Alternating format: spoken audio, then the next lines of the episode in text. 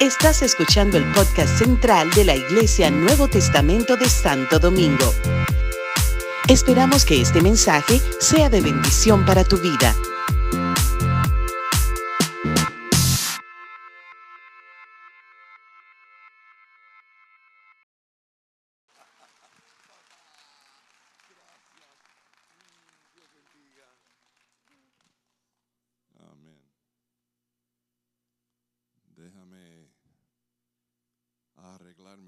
Aquí.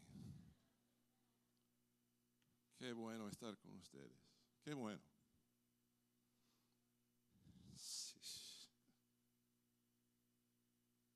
Yo no sé por qué yo me emociono tanto cuando vengo acá. Pero ustedes no pueden imaginar el gozo que yo siento. Porque yo me recuerdo hace más de 40 años, aquí en la República Dominicana,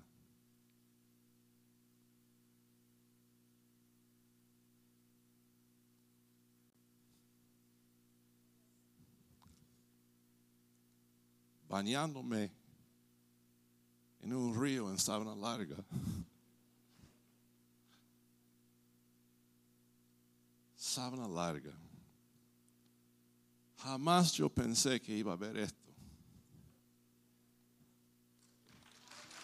Jamás.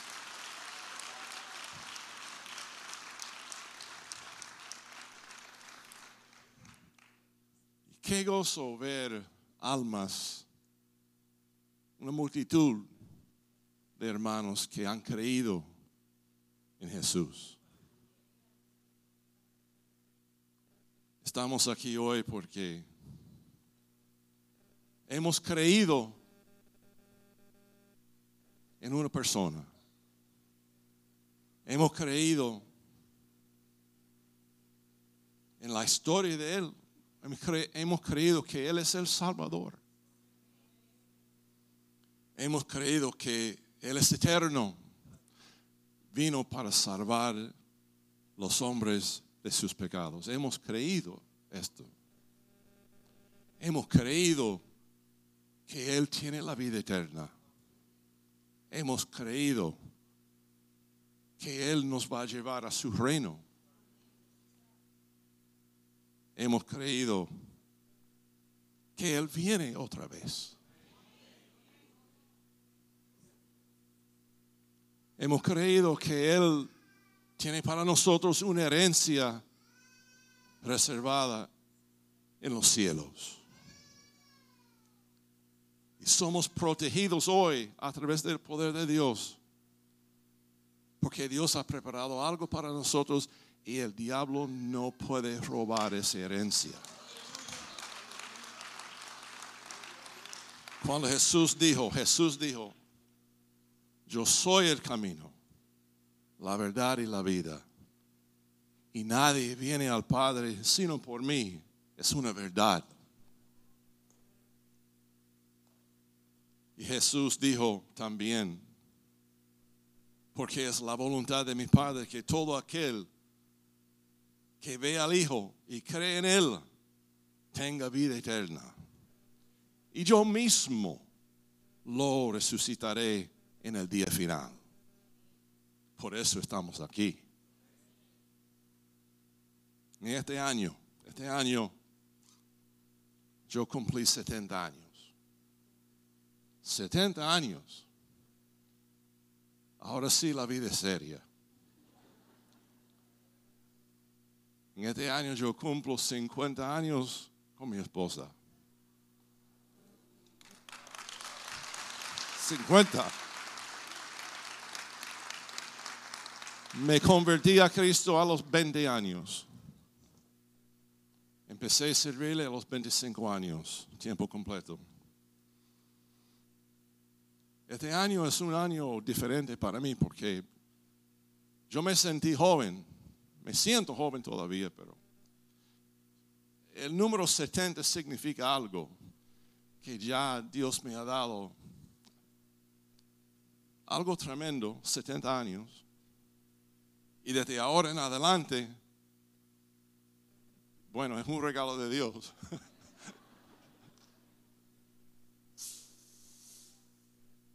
Entonces yo estoy pensando diferente, estoy preparándome para algo especial, para ver a mi Jesús cara a cara. Ya no- yo no soy joven como ustedes. Entonces los jóvenes piensan, ah, yo tengo tiempo. Ya yo no pienso así. Pienso que tengo que estar en serio. Siempre he pensado así, pero un, jovencito dice, bueno, yo tengo tiempo. Mm. Yo veo aquí varios viejitos que me están acompañando en esta noche, pensando lo mismo. Bueno, déjame llegar a mi mensaje que se titula Yo sé en quién he creído. Yo sé en quién he creído. Lo conozco. Mi texto se encuentra en 2 de Pedro capítulo 1 y voy a leer de verso 16 al 19.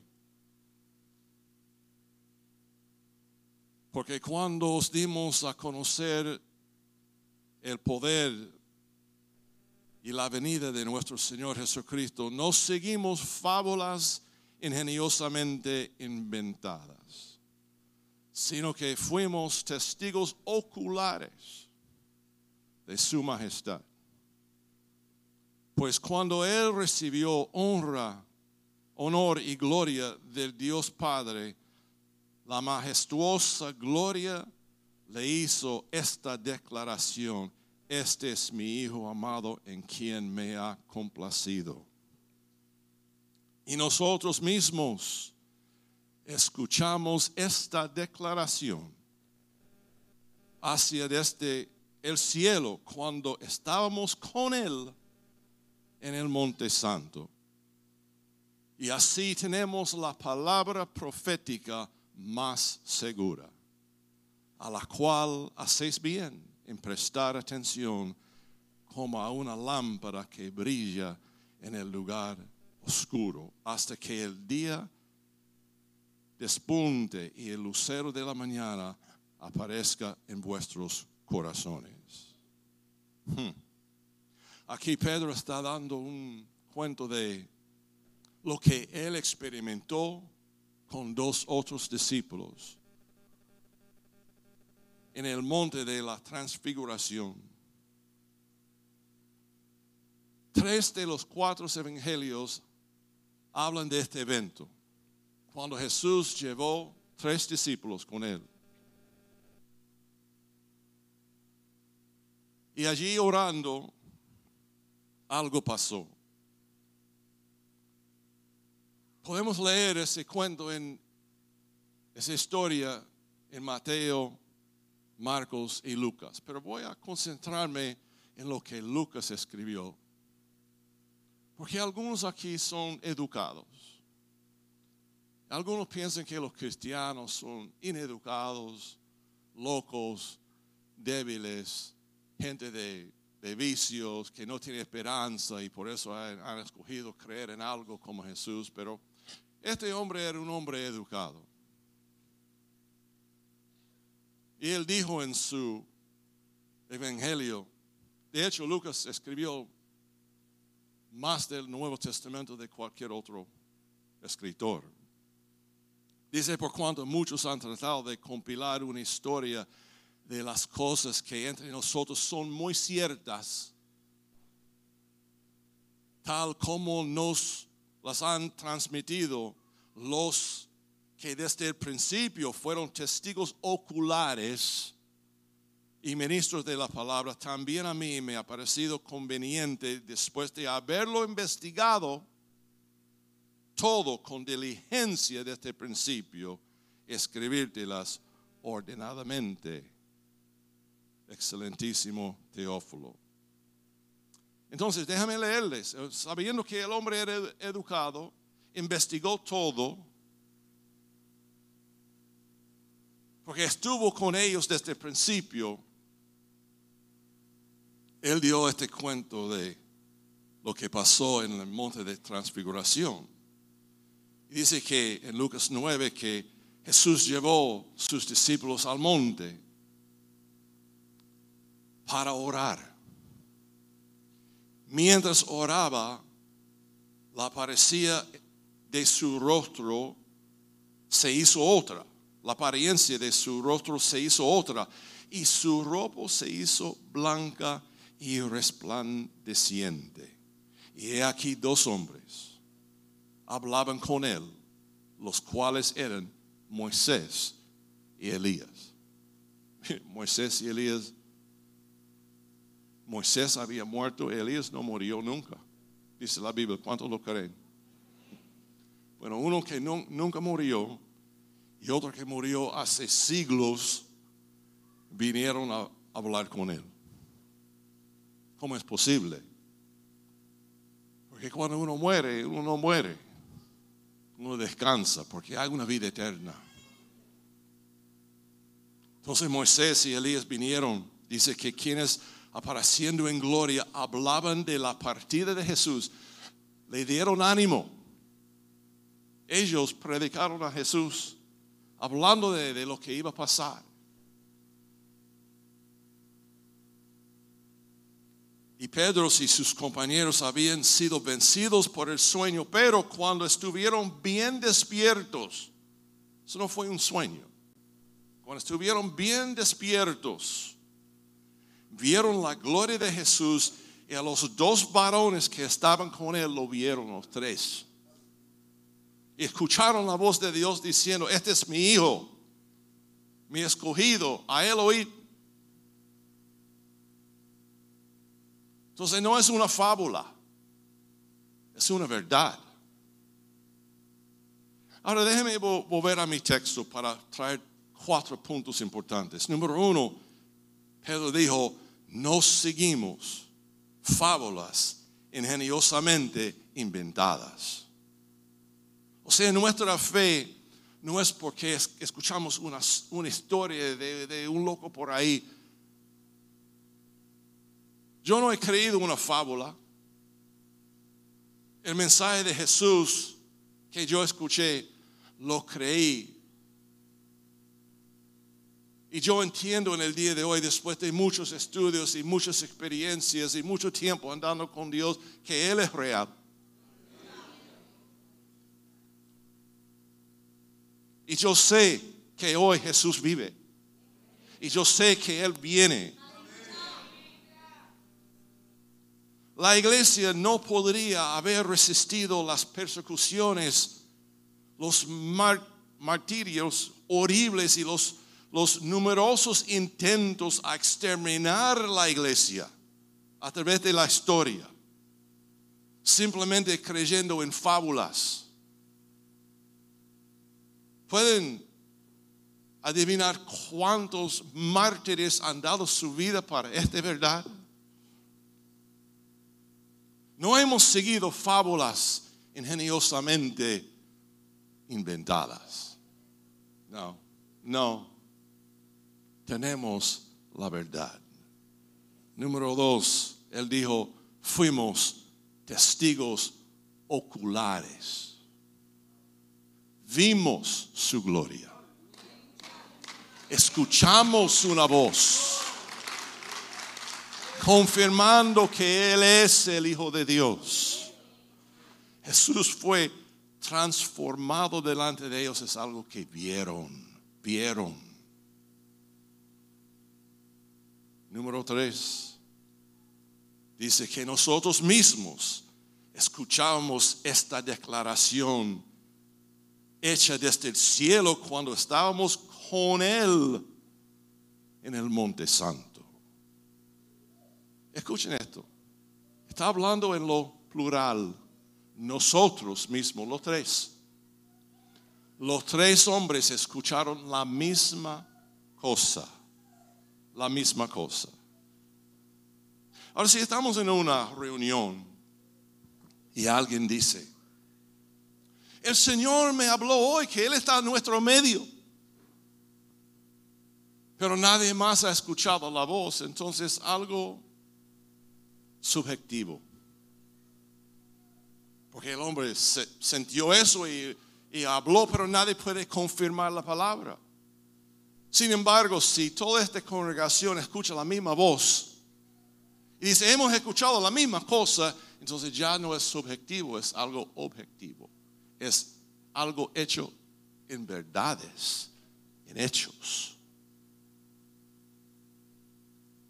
Primero de Juan, capítulo 1, dice, lo que existía desde el principio, lo que hemos oído, lo que hemos visto con nuestros ojos, lo que hemos contemplado y lo que han palpado nuestras manos acerca del verbo de vida. Pues la vida fue manifestada y nosotros la hemos visto y damos testimonio y os anunciamos la vida eterna, la cual estaba con el Padre y se nos manifestó. No son fábulas. Había evidencias y todo el mundo vieron lo mismo. Los tres discípulos vieron lo mismo.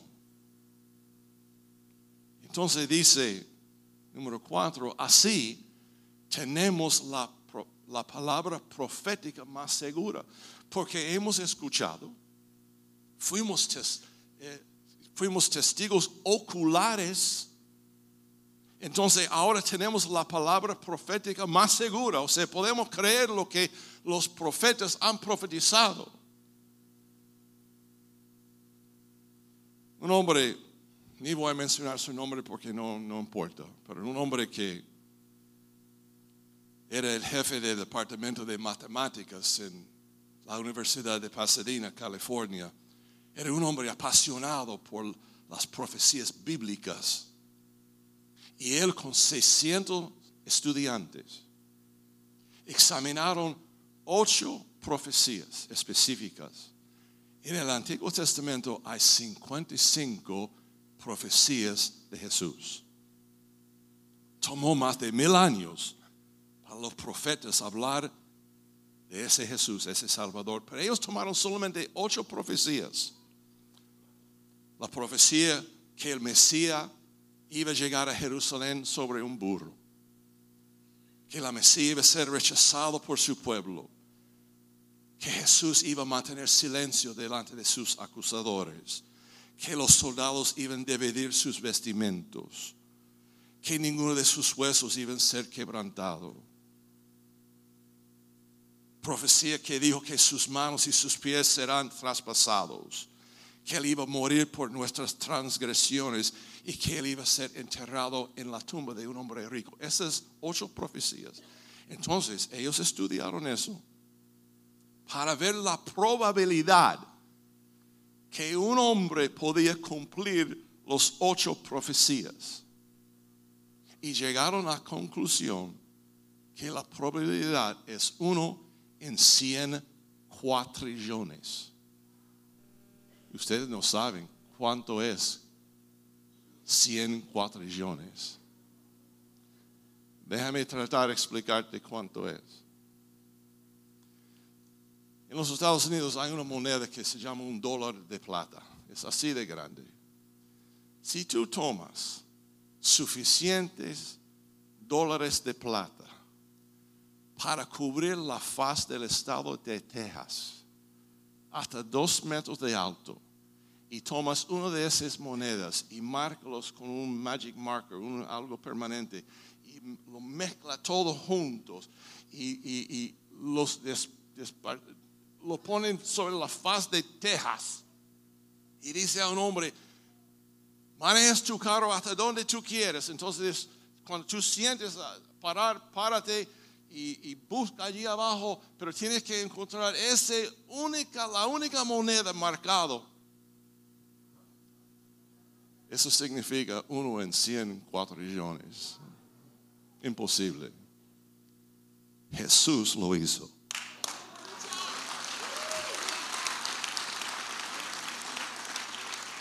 Jesús lo hizo. Cumplió 55 profecías, no solamente 8. O sea, eso se duplica mucho.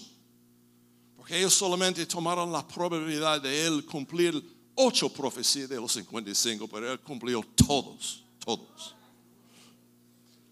Todo el movimiento de la iglesia registrado en el libro de Hechos dependía de la precisión del relato de la resurrección de Cristo de los muertos. Ellos tuvieron una verdad. Escucho lo que Pablo escribió en 1 Corintios 15. Porque yo os entregué en primer lugar lo mismo que recibí, que Cristo murió por nuestros pecados conforme a las escrituras, y que fue sepultado y que resucitó al tercer día conforme a las, a las escrituras. Que se apareció a Cefas y después a los doce. Luego se apareció a más de 500 hermanos a la vez. La mayoría de los cuales viven aún en este tiempo.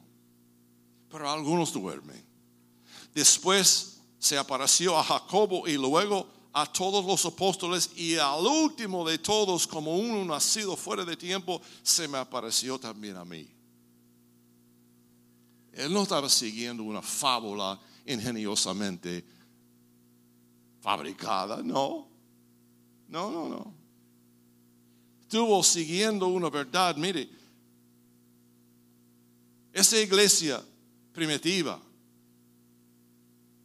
creyeron en la resurrección de Jesús porque había evidencia, evidencia, porque fue visto por muchos, por muchos, no por uno. No es que un loco lo vio vivo y, no es que un loco inventó algo y, fue esparciendo una historia, una locura. No, muchos cientos de hombres vieron ese Jesús. Y los 500 no lo vieron en momentos distintos. Los 500 lo vieron a la misma vez, a la misma vez dando 500 confirmaciones de la misma cosa, de la misma cosa. Si uno no puede creer eso, nunca va a creer. Esa carta de 1 Corintios fue escrito 20 años después de la muerte de Jesús, después de la resurrección de Jesús. Y Pablo dice que de los 500 muchos viven aún en ese tiempo. Que lo que estoy escribiendo no es una locura. Muchos de los hermanos que vieron a Jesús a la misma vez, dando la, misma historia, están vivos y pueden testificar que no estoy mintiendo. ¿Por qué eso es tan importante? Porque cuando nosotros pasamos de este lado al otro lado, tenemos que saber en quién hemos confiado, en quién hemos creído. Yo estoy considerando cómo mi vida ha sido transformado. Yo no sé de ustedes, pero lo que me pasó a mí a los 20 años. Mire, jóvenes, yo considero que era un privilegio que Jesús me buscó a los 20 años. Yo tenía planes, yo tenía deseos, yo estaba muy contento en mi pecado. Yo disfruté el pecado. Yo disfruté la suciedad de este mundo. Y Jesucristo vino a mí a los 20 años y cuando puso su mano sobre mí, yo sabía que yo no podía escapar de esa mano. Yo lo sabía.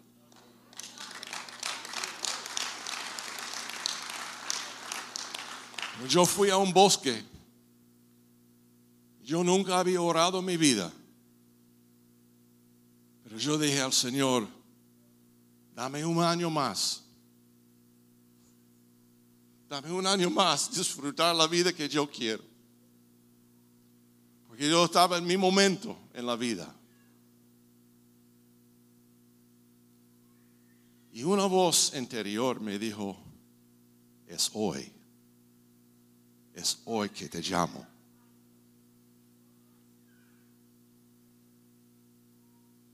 Yo sé que Él vive porque cuando yo recibí Jesús en mi vida,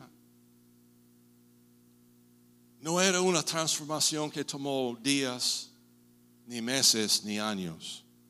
Fue una transformación instante. Y cuando volví a la universidad el día siguiente, con una Biblia en mi mano, que yo no había leído la Biblia, pero lo tenía conmigo, no sabía lo que dijo. Yo estuve, estuve estudiando en una universidad radical en los Estados Unidos y yo estuve en la cafetería predicando de algo que yo no entendí. No lo entendí. Yo no conocí ningún verso de la Biblia. Pero yo empecé a hablar a la gente de lo que me pasó y, todo el mundo dijo, ese hombre está loco, se fue loco. Yo era vendedor de drogas, yo pagué mis estudios con drogas. Entonces cuando ellos, ellos empezaron a hablar de mí, dijo, él se fue loco con sus propias drogas.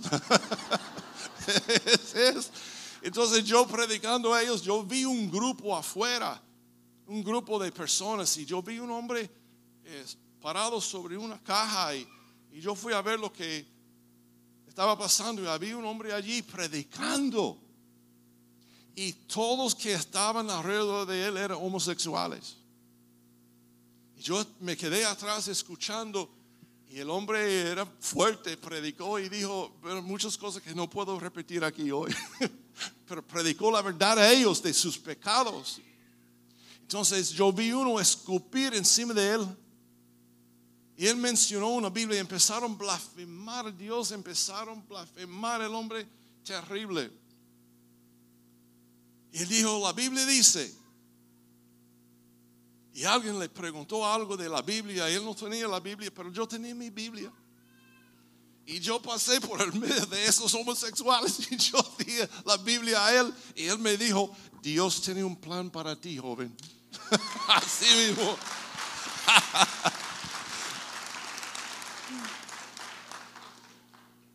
oh, sí. Yo sé en quién yo he creído. Yo he visto la confirmación de la palabra en mi vida. Yo he visto cómo Dios se ha revelado poco a poco a mí a través de esos 50 años. Y yo sé que yo voy a un lugar. Yo sé que Jesús vive. Hay un reino. Es un reino eterno. Y vamos ahí.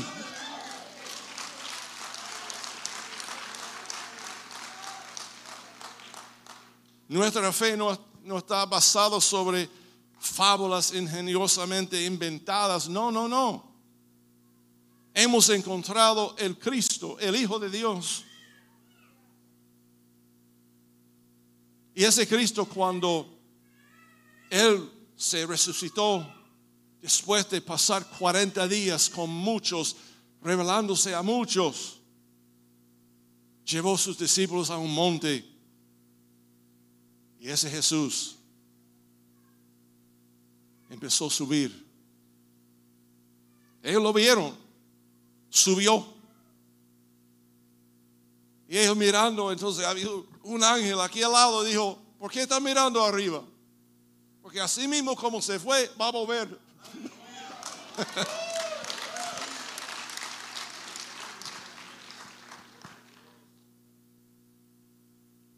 Ojalá que Creemos eso.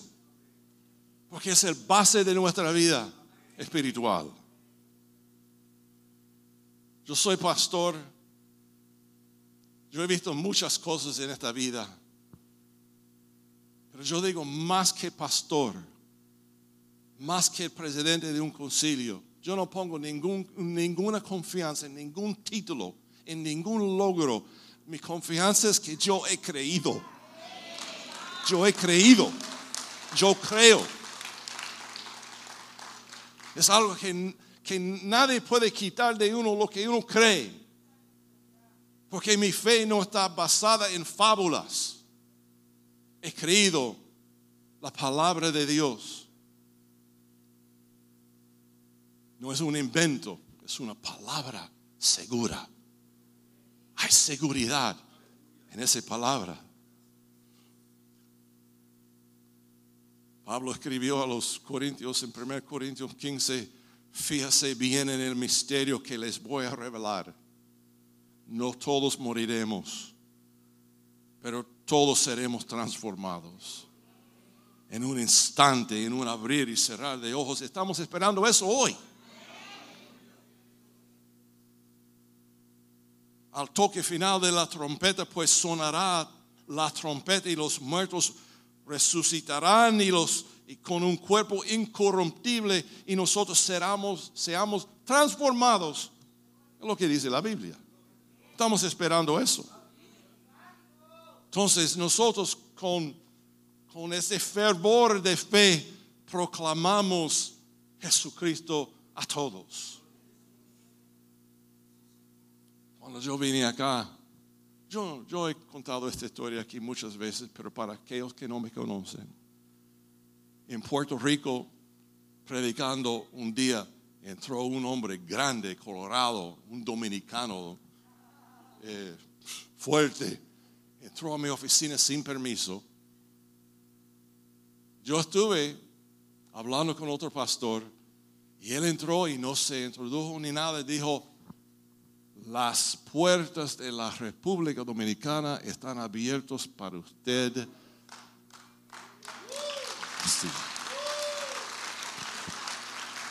Yo no, yo no, yo no sabía nada de la República Dominicana.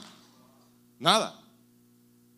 Y el pastor que estuvo sentado al lado mío se fue, de inmediato se fue. Y volvió en 15 minutos con un pasaje aéreo en su mano y dijo, si esa profecía era de Dios, yo quiero tomar parte.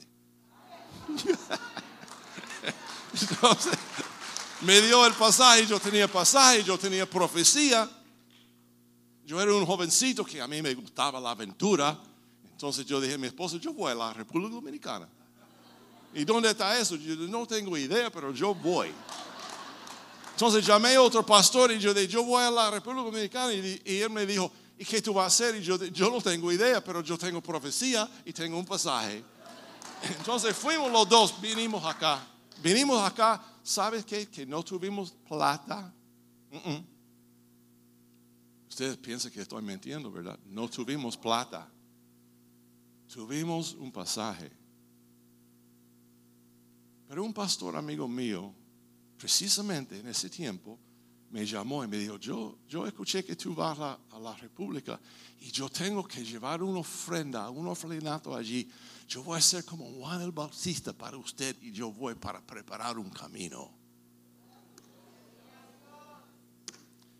Llegué aquí había, ese hombre estuvo con una mujer que tenía un orfanato por aquí en Santo Domingo, yo no sé dónde. Me recibió y, y él dijo a ella, un apóstol viene aquí de Puerto Rico. yo era un apóstol de 26 años.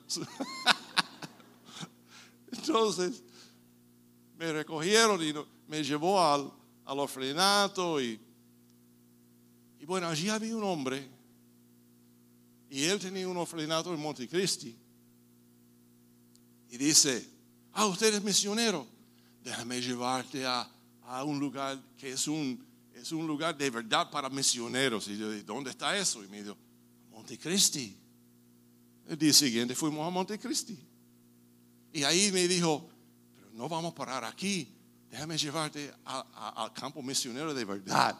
Entonces me llevó, me llevó a Sabana Larga. Entonces me dijo, nos vemos en siete días.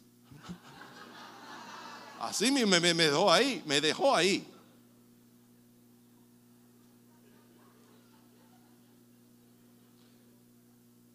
Y una familia nos recibió en la casa, que era una casa de paja, de palos, piso de, barro. Dormí una noche en una cama de paja y aprendí que era una carcata porque uno se metió así.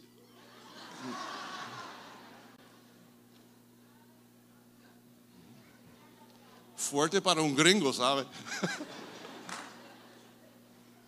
Comí la comida de ellos, me enfermé hasta el último me bañé en ese río por ahí, había esta profundidad de agua y yo estaba bañándome tratando de sacar el jabón de mi cuerpo y yo vi una vaca por ahí este, orinando Y yo dije, hasta aquí Dios ha traído a David Barlow.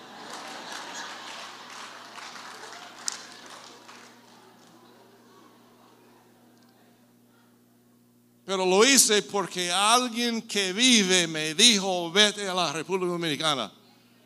Aquel Salvador que yo conozco envió uno que yo no conocía y ese hombre me habló de parte de él y este es el resultado de esa profecía.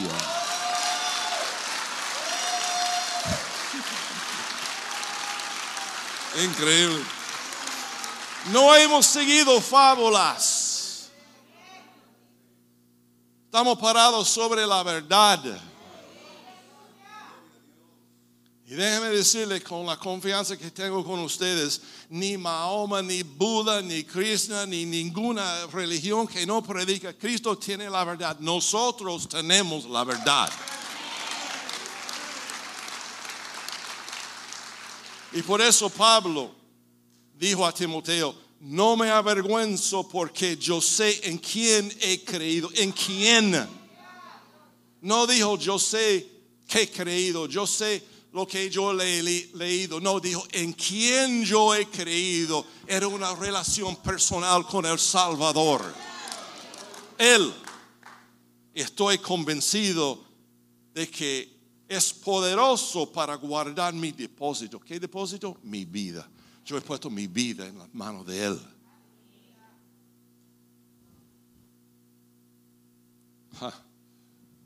qué historia, qué historia. Dios habla. Dios está. Jesús está. Está en la puerta ahora. Mire, mire alrededor. Bien ustedes. Esta sociedad. Yo no sé cuántas personas me han dicho en estos días. Pero pastor, ¿qué está pasando en el mundo? Entonces, eh, todos nosotros hemos visto lo que está pasando en el mundo. La libertad que hay en el mundo. Cómo los... Eh, eh, la, fábrica moral está de terror. Ustedes saben. Entonces me dijeron, me han dicho, ¿qué vamos a hacer? Yo dije, nada, nada, porque está escrito que eso va a pasar. Jesús habló que antes de su venida el mundo iba a ser como Sodoma y Gomorra. lee la Biblia. Es así. No es que tenemos que pararlo, tenemos que prepararnos para ese día. Porque viene. No me siento avergonzado. Joan, si está por aquí, si me puede ayudar en el piano, voy a terminar. Ustedes Alguien aquí, me preguntar antes que doy una proclamación, alguien aquí se siente como no tiene suerte en nada, que todo va en contra de uno, que, nada, nada anda bien en mi vida. Todo el mundo son bendecidos, yo escucho las la, prédicas, pero no soy bendecido. No, todo, todo va al revés en mi vida. Yo tengo noticia para ti. Si tú has creído, tú eres ese uno en en 100 cuatrillones. Tú eres esa persona. Tú has creído. Tú has creído porque tú eres uno con Jesús. Tú eres uno con Jesús. Somos parte de su cuerpo. Suerte. Ah, nosotros tenemos más que suerte. Tenemos la promesa de Dios sobre nuestra vida. Aleluya. Aleluya. Entonces, por eso yo no me avergüenzo del Evangelio. No, no. Y yo me siento, jóvenes, escúchenme, jóvenes, escúchenme. Me siento orgulloso para decir que yo he dado mi juventud a Dios. Se lo di como una ofrenda. No es que yo no pasé problemas, no es que yo no he pasado tentaciones, todo el mundo pasa lo mismo, la vida es difícil, etcétera, etcétera. Pero ahora estoy hablándoles del otro lado de la verja y te digo que si tú entregas tu vida como joven, como joven, nunca vas a ser avergonzado. De hecho, va a terminar tu vida sabiendo que diste mejor parte a Dios. Si estás aquí hoy y no eres un joven, puede ser que eres un anciano. Pues gracias a Dios que estás aquí hoy y estás creyendo. Mire, hoy yo no voy a dar un llamado, yo, no espero mil personas aquí al frente, pero yo quiero, yo quiero pescar, yo soy pescador, yo quiero pescar por un segundito. Si aún, aún hay uno aquí en esta noche que nunca ha confesado a Jesús como su Salvador, o si hay uno que ha estado en la iglesia por tiempo, solamente yendo porque tus padres te están arrastrando a la iglesia, o sientes que necesitas comunión, puede ser que está buscando una mujer, un, un marido, yo, a mí no me importa. Pero si nunca ha sido transformado, yo no dije que si nunca has pasado al frente, yo dije, si nunca has sido transformado o transformada, te digo que en esta noche tú puedes experimentar esa transformación. Tu vida puede cambiar. Tu vida puede cambiar. Si hay uno así en esta noche, yo quiero verte aquí delante de, este altar. Porque cuando uno hace ese esfuerzo de venir delante de Dios, saliendo de su asiento, tú vas a sentir el Espíritu Santo haciendo algo en tu corazón. Algo en tu corazón. Yo no sé si todo el mundo aquí son creyentes. No sé. Pero me gustaría salir de este país sabiendo que alguien dio su vida a Jesús en esta noche.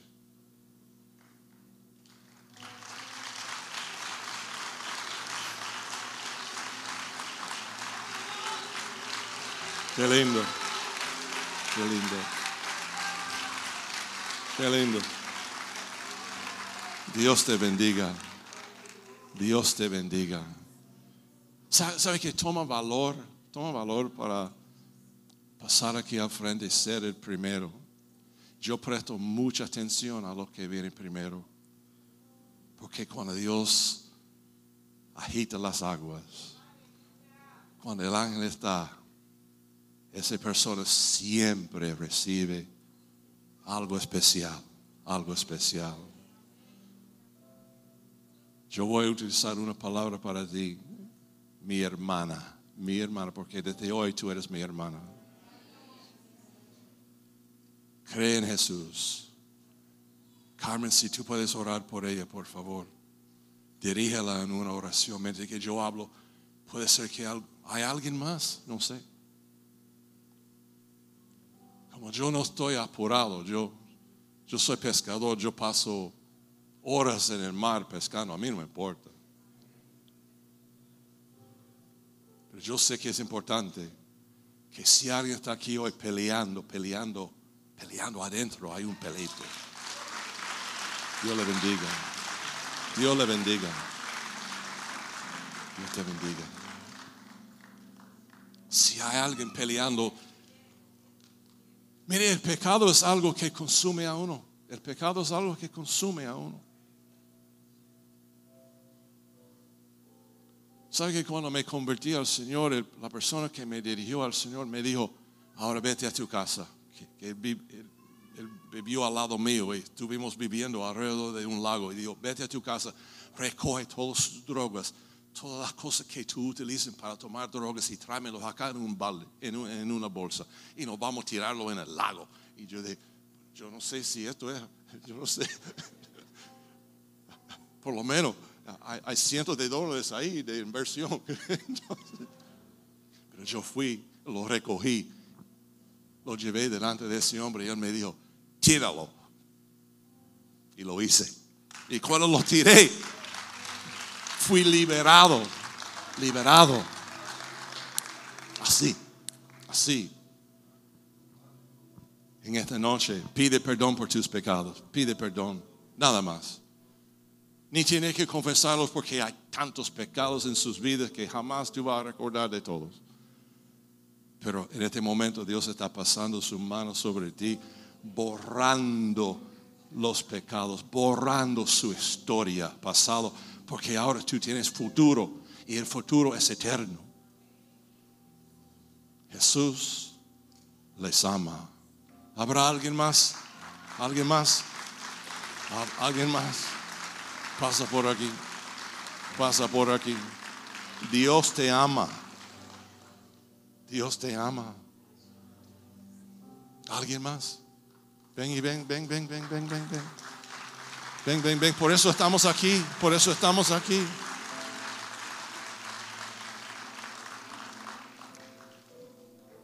Qué tremendo. Esto, qué tremendo, qué tremendo.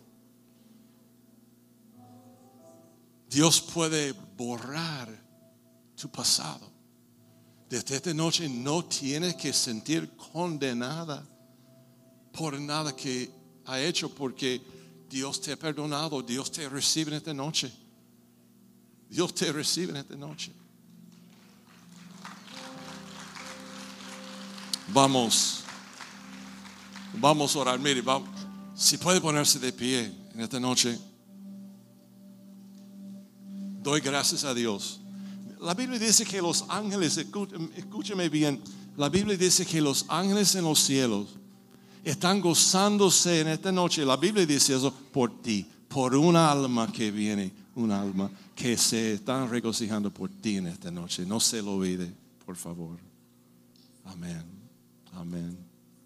Qué tremendo. Qué lindo. Si tú estás ahí temblando, pensando, ay, quiero pasar, pero no puedo, no sé si puedo vivir esta vida. Tú no puedes vivir esta vida, pero Jesús puede vivirlo en ti. Sí, sí, sí. Corre rápido porque voy a cerrar. Si estás aquí y tu corazón está así, bum, bum, bum, bum, bum. Porque el diablo sabe que te va a perder. ¿Alguien más? ¿Alguien más? Levanta sus manos, por favor. Extiéndolos hasta hacia estas, estas personas. Señor Jesús, te damos gracias en esta noche. Gracias por tu perdón. Gracias por tu sacrificio. Gracias porque nos ha dado promesas. Gracias porque la bendición está sobre ellos desde ahora en adelante. Deja que ellos sienten libres, limpios, Señor, limpios de corazón, de mente, de conciencia. Que hoy pueden mirarte a ti, Señor, diciendo yo soy libre, pertenezco a Jesús. Jesús vive en ustedes desde hoy en adelante. Padre, gracias por estos momentos. Gracias por esta congregación. Gracias porque no hemos creído, Señor, en fábulas ingeniosamente inventadas. Hemos creído en tu persona y creemos que tú volverás a buscar tu iglesia pronto, pronto, Señor. Bendigo este lugar por la autoridad que tú me has dado. Pon tu mano sobre cada creyente y ayúdale, Señor, a saber que ellos han escogido el mejor parte. Bendice los pastores, todos los pastores aquí. Tenemos proyectos, tenemos deseos, tenemos sueños, pero Señor, pon en cada uno tu voluntad, tu voluntad para que sigan esa palabra que tú estás poniendo en sus vidas. Suple por lo que tú has puesto en el corazón de ellos. Abre la ventana de los cielos para que no teman. Y ayúdales a ser ejemplos de esta vida hasta el fin. Te lo pido en el nombre de Jesús. Amén. Gracias, República Dominicana. Gracias.